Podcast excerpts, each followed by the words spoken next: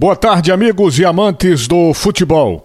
Ontem nós abordamos aqui esse caso Pedro Henrique, do Esporte Clube do Recife, e estamos voltando ao tema hoje, e com muita razão, minha gente, porque saiu o posicionamento da CBF sobre esse caso Pedro Henrique do esporte. E o posicionamento da entidade foi totalmente favorável ao Esporte Clube do Recife. Ela diz que não há irregularidade de Pedro Henrique na equipe rubro-negra e desde que saiu não é, a notícia da suposta irregularidade do zagueiro, que o esporte vinha correndo atrás da CBF, até mesmo antes da denúncia ser acionada no STJD. Soubemos nas primeiras horas da manhã de hoje que o diretor de competições, Manuel Flores, assinou um ofício e encaminhou para a federação daqui de Pernambuco. O próprio diretor jurídico do esporte, Rodrigo Guedes, já confirmou o envio desse ofício. Aliás, minha gente, não há muita novidade nesse posicionamento da CBF, porque já se sabia que a interpretação dessa entidade coincide com a alegação que o esporte está defendendo. Ou seja, há uma prevalência do regulamento específico sobre o regulamento geral. Nós, inclusive, falamos ontem sobre isso aqui.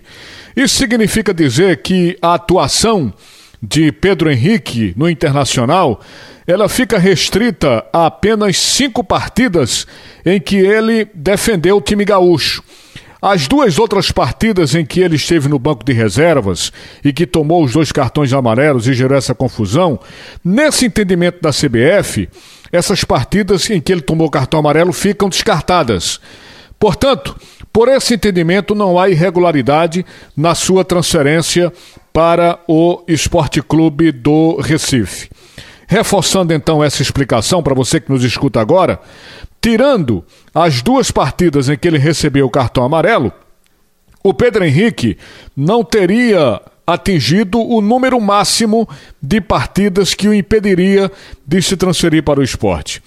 A CBF está reforçando então que o ato de ser apenado pelo árbitro, né, na condição de substituto, não é considerado para essa contagem. Agora, minha gente, a pergunta que eu faço é a seguinte: esse posicionamento da CBF tem alguma validade jurídica? Eu estava conversando agora pela manhã com um amigo advogado, estudioso das leis esportivas, e ele disse que esse posicionamento não encerra o caso, porque não se trata de uma decisão de caráter jurídico. No que tem razão esse amigo advogado, porque o que vai valer realmente é o entendimento da justiça desportiva. O entendimento da justiça desportiva é que vai valer. É, porque é, isso, inclusive, faz com que se recomende um pouco de cautela por parte dos dirigentes do Esporte Clube do Recife para aguardar o que vem por aí na justiça desportiva. Agora, é claro que em meio a uma confusão dessa, né, receber um tipo de posicionamento assim é importante, conforta, gera um clima de otimismo sobre o que virá por aí.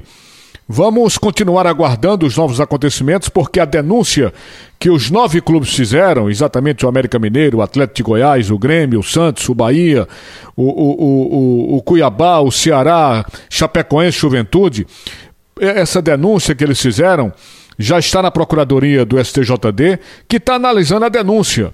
A única coisa que me deixa em dúvida é o seguinte: quando um jogador está no banco de reservas e leva um cartão amarelo, se ele tem dois cartões, ele fica suspenso.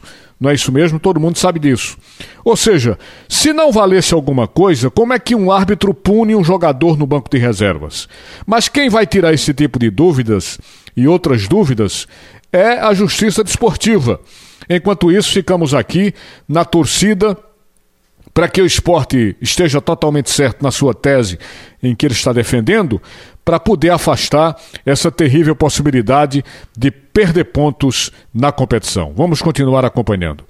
Os senhores sigam aqui na programação esportiva da Rádio Jornal. Vem aí o primeiro tempo do assunto é futebol. Boa tarde, Recife. Boa tarde, Brasil.